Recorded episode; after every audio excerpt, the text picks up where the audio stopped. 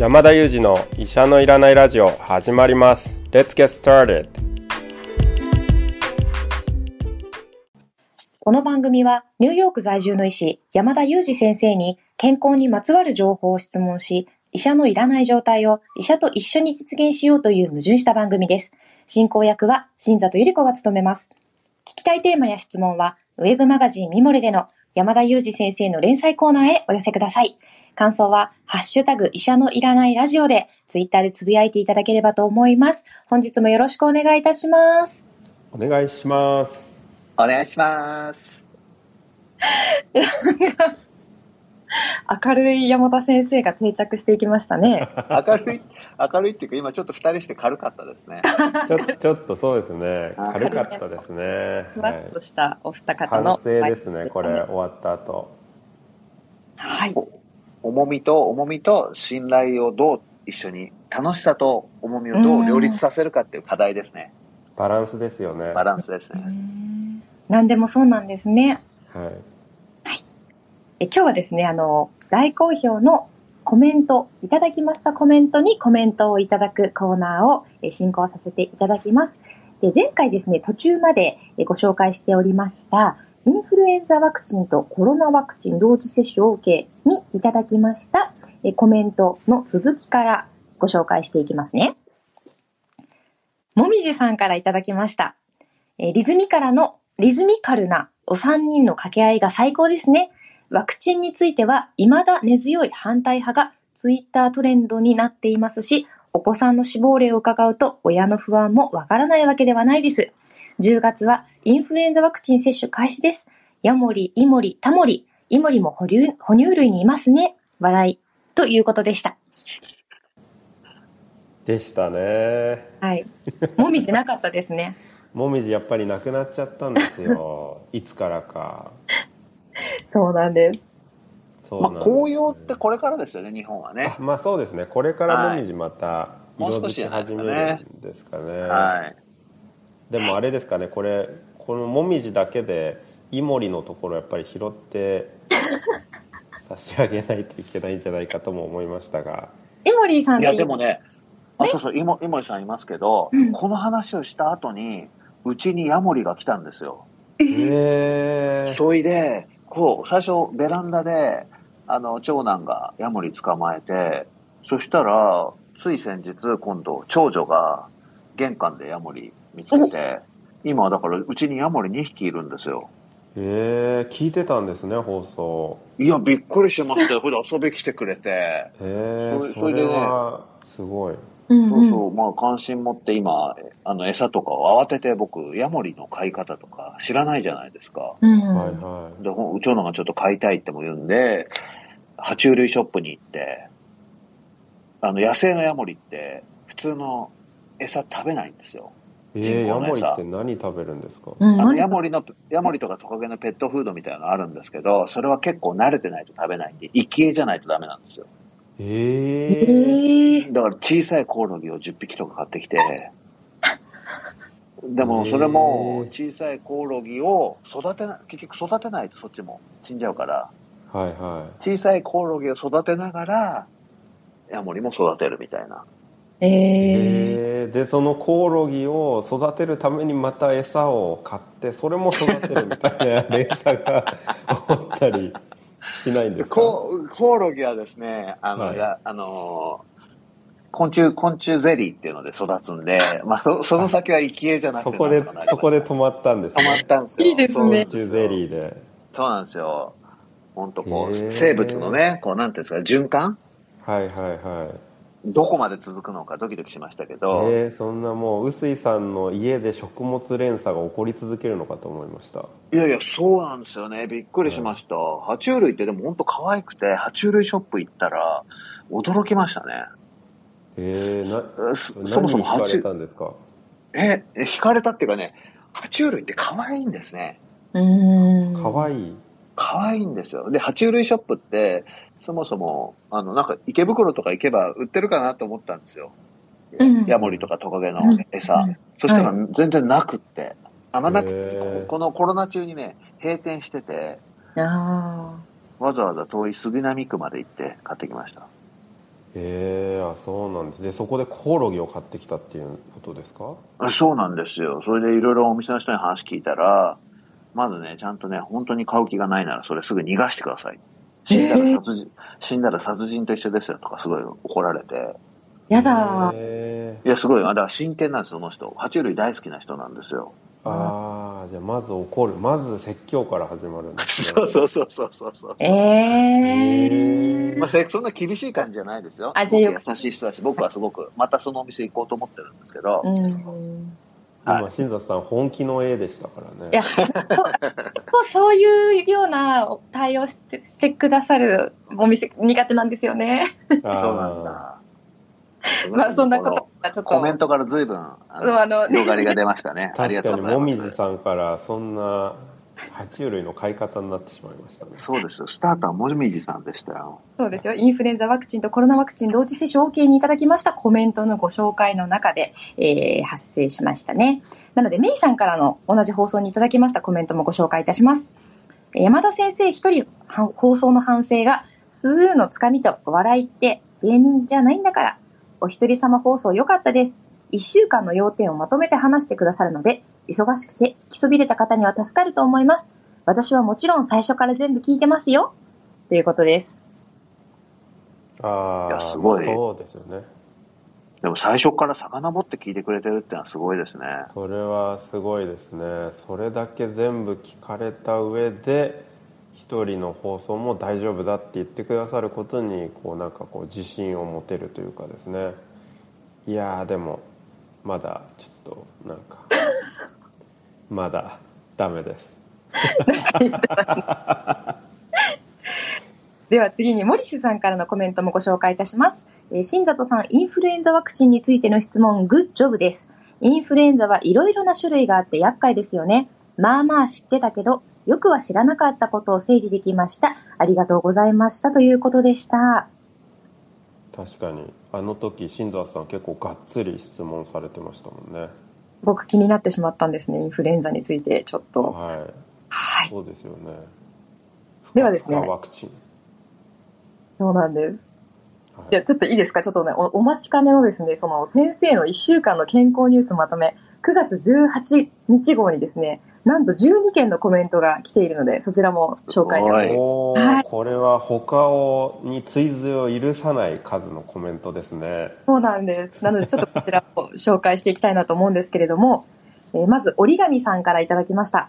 山田先生のセレクトニュース、楽しみにしております。ということです。セレクトニュースって面白いですね。はいセレクトニュースをセレクトしてますもんねね。はいでは、八の子さんからもいただきました。オミクロン対応ワクチンにおける有効性、安全性の説明が厚労省のページでも確認できるようになりました。大きな差はないようですが、心筋炎についてもリスクは変わっていないのでしょうか？っていうコメントいただいてますね。ああなるほどそれはご質問ですねですね。まあ、まだデータがないのでよくわからないんですけどおそらく大きな差はないだろうと、まあ、推定できるっていうお話だと思いますけど現実世界のデータはまあこれから集められていくっていうことになるのかなと思いますねはい。では続きまして、アビーさんからいただきました。一週間分まとめていただくと聞きやすいし分かりやすいです。コメントたくさんですね。皆さんのコメントが温かくていいですね。ということで嬉した。ですもう純粋にただただ嬉しいですねそれはいや、本当ですよね。ありがとうございます。山田先生、励まされてますよ、皆さんのおかげで。励まされてますねこれもうちょっと逆に今週もプレッシャーですね はい。では、まゆさんからもいただきました。山田先生、こんにちは。今日もお一人なんですね。この状況は今後も続くのかな？私も慣れないといけないな、なんて思いました。かっこ笑い。お話の中の911。私もその時アメリカ、インディアナ州在住でした。朝一で車のタイヤを交換して、帰りがけの車のラジオから恐ろしいニュースが、急いで家に帰ってテレビをつけ釘付けでした。涙を流しながら見ていたのを覚えています。広大なコーン畑の上を戦闘機が爆音で飛んでいくのが恐怖と不安でもありました。そんなことをつらつらと思い出してしまいました。また先生のラジオ楽しみにしています。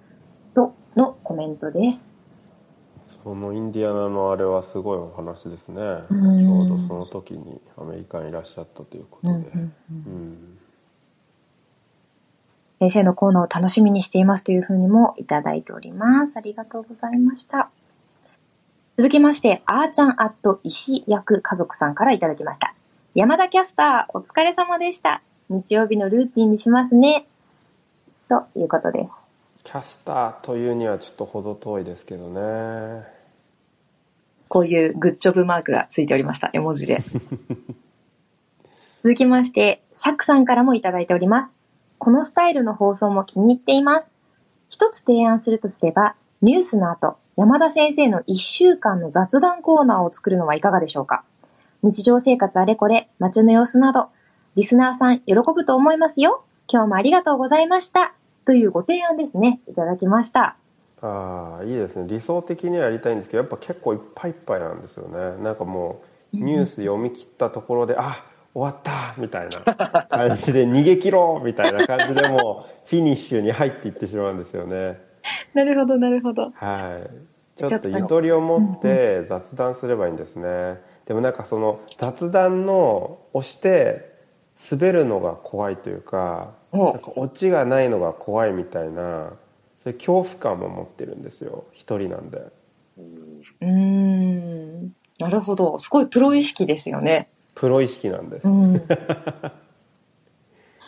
臼井さんもなんか考えてくださってますね。いやいやね、でもね、これってほら、普段の放送に最後にクイズがついてるみたいな、こう型をサクさん提案してくれてるわけですよね。そうですよねそうで。すよねね最後にでも確かに山田先生が言うように、その雑談した時にその反応が見えない中で、ま、終わるっていうのがこう難しいですよね。難しいのもわかりますね。うん。そうなんですよ。こう反応見えない中で一人で雑談する苦しさみたいな？なんかそういうとこありません？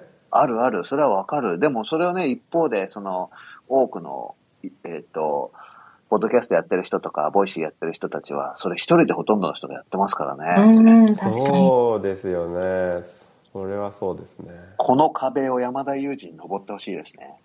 登りますか楽しみ。えーはい。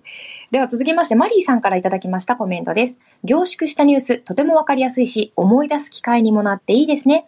皆さんのコメントも参考になりました。コメントを残すほどもないのですが、山田先生の最後のメッセージを聞いて、スルーできなくて残しております。というお優しいコメントでした。これは毎回最後に言わざるを得ないですねお優しい。本当に。あ、あのー次はもみじさんからのコメントです。あ今日もお一人の放送お疲れ様でした。そして興味津々なニュースを取り上げていただきありがとうございました。はい。真面目な語り口で先生らしさが滲み出ておりましたが、やはり寂しいですね。まあ、複数のバージョンがあって色合いに深みが出ます。もみじマーク。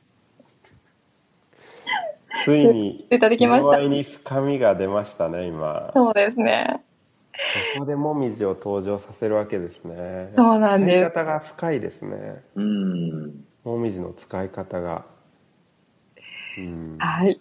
あ、でもやっぱこれいいですね。もみじさんは、やっぱこう、うんもみじっていう名前と、この文章と、あと最後のもみじマークとこう一貫性があって、いやこういう一貫性が大事だなってことに気づかされますね。えー記憶に残りますもんね。確かに本当そうですねはい。では、シャララさんからのコメントもご紹介いたします。ソロ放送お疲れ様でした。さすが2回目にしてすっかり滑らか医療ニュースキャスターに。今日はお母さんになってません。個人的には9115の健康被害について特に興味深く拝聴しました。阪神淡路大震災の被災者ですが、当時空気は何ヶ月も白く濁っており、心身の不調を訴える方が多数いらしたと聞いています。トレースはされているのかえ、密かなお気に入りは、先生がいじられた時に発される、へへはまたの機会に、面白くないなんて思ってませんよ。メリハリ大事です。とのコメントいただきました。先生がいじられた時に発せられるこのへへという反応がお好きということですね。いじられた時「へへ」って言ってます？どうですか、臼井さん？で、なんか言ってますよね。確かに、へへ、はい。みたいな、ありますよね、反応が。あります、あります。あるんですか？知らないですねそれあ、本当ですか？はい山谷先生、割とその、なんていうか、あの、良くも悪くも、こう、定型的なパターンがやっぱりありますよ。良くも悪くも定型的なパターンが ありますか？ちょっと表現変だったんですかね。いやいやいやいやいやいやちょっと次にへへっておっしゃるのが楽しみになってきましたね。あ確かにそれ言った時教えてください、あ今言いましたって言ってくださいあ、確かに。わかりましたへへ出ましたって言ってえください、今ね。あ、大変だ。あと3つもあるのに、あと3分しかないので、駆け足でいきますね。はいポチくんさん、1週間という短い時間でもいろんなニュースがありますね。山田先生のセレクトのニュースをコンパクトに聞けるのはとても助かります。センテナリアンという言葉は初めて聞きました。長寿人口増えているんですね。最高の老後の必要性が高まりますね。よく勉強したいと思います。山田先生お一人での放送、ちっとも寂しく感じませんよ。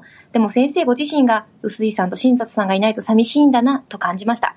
3人での放送はとっても楽しく拝聴してますが、ニュースがまとめて聞ける回が週1回あるのはスパイスが効いていてちょうど良いです。というコメントです。スパイスですねまさに優しいコメントいただきましたあ。りがとうございます。はい。では、モリスさんからもいただきました。お疲れ様です。一人の時はいつもより声が3倍元気ですね。気になるのはオミクロン対応ワクチン。副反応はこれまでと同じくらいだそうですが、個人差大きいですよね。先生は翌日もお仕事できたのですか？私は次の日必ず休みにしています。2、3回目は発熱39度くらいありました。家族は倦怠感はありましたが発熱なし。副反応の出方は遺伝関係ないのですかね？100歳以上で自立している選ばれし男性はかっこいいパチパチ。というコメントいただきました。いやーモリスさん本当毎回アップもしてくださってますしねツイッターにうん本当ですよねありがたいですねモリスさん本当いつもありがとうございますありがとうございます。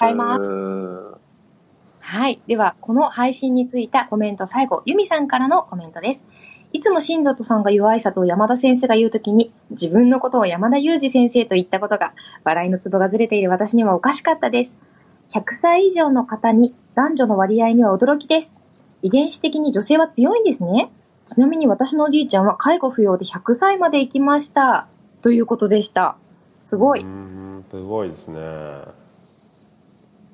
100歳以上のそうですねまあ私の患者さんにもいますけどやっぱりすごいですよね100歳であのお一人で通われてくる方とかもいらっしゃるのではい目指したいですね。